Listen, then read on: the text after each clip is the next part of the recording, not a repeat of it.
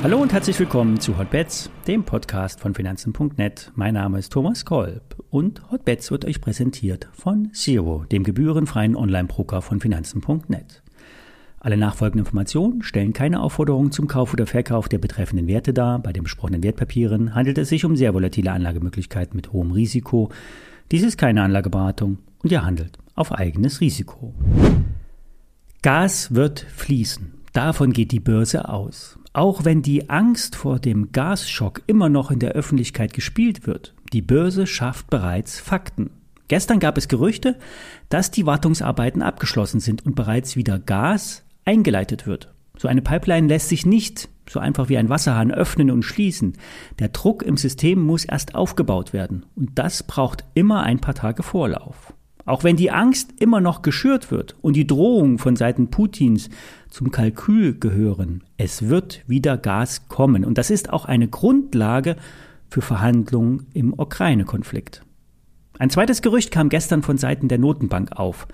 Angeblich soll die EZB die Zinsen um 0,5 Prozent anheben, am Donnerstag, also morgen, und im gleichen Muster noch einmal im September nachlegen.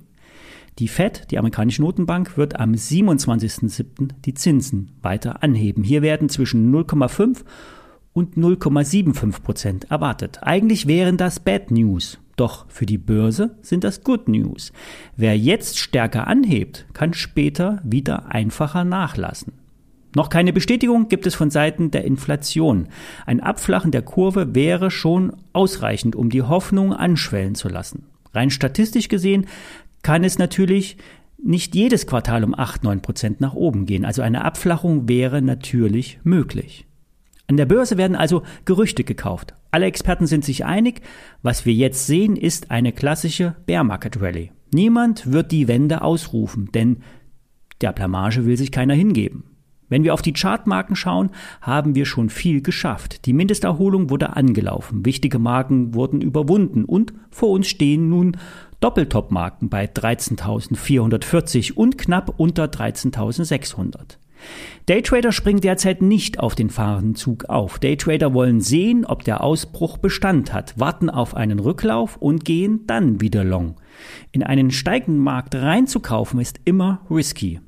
Wer durch den steigenden Markt seine Verluste reduziert, muss sich keine Sorgen um den Einstieg machen. Das Depot steigt dann automatisch wieder an. Nach unten sollten wir nun 13.000 und 12.900 nicht mehr unterschreiten.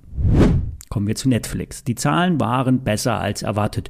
Nur eine Million weniger Kunden statt zwei Millionen. Schrumpfendes Geschäft in Amerika, kein Geschäft in Russland und margenschwache Kunden in Asien und Indien. Und das sind die News, die zu Kursgewinnen führen. Unglaublich, aber wahr. Insgesamt lag die Zahl der bezahlten Nutzerkonten aktuell bei über 220 Millionen. Für das abgelaufene Jahr rechnet Netflix mit 500.000 Neuabonnenten und das ist relativ verhalten. Im abgelaufenen Quartal lag der Umsatz bei 8 Milliarden Dollar, das sind 8,6 Prozent mehr als im Vorjahr. Unter dem Strich blieben über 1,4 Milliarden Dollar übrig.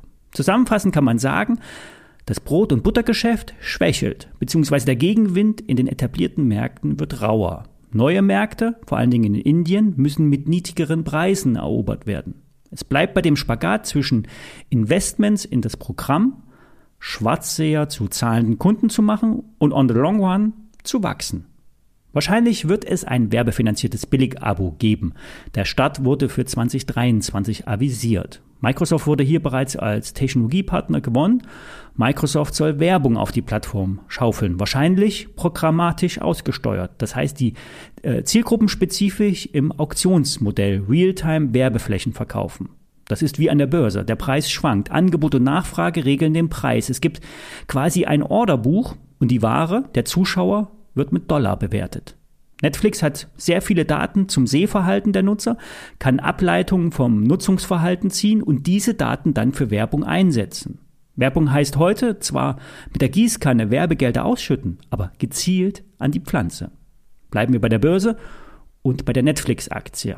Der Sprung über die 200-Dollar-Marke ist erst einmal sehr gut. Die Mindesterholung kann bis 230 Dollar gehen. Im Best Case sind auch 300 Dollar möglich. Das ist die alte Abbruchmarke. Die alten Höchstkurse von 600 Dollar sind nicht realistisch. Ich bin selbst in die Netflix investiert, mir reichen 230 Dollar, dann habe ich 20 Prozent verdient.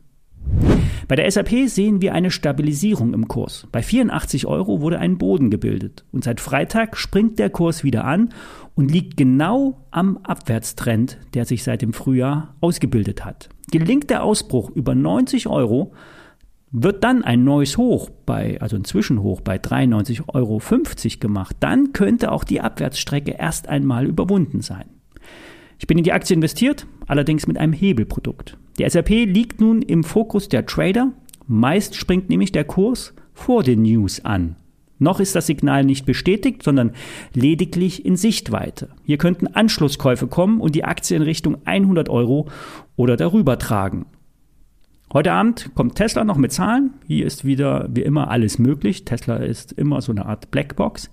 Die Reaktion darauf ist aber viel wichtiger als die Anzahl der verkauften Elektroautos. Die Reaktion wird uns zeigen, ob der Markt für Anschlusskäufe bereit ist. Bis morgen.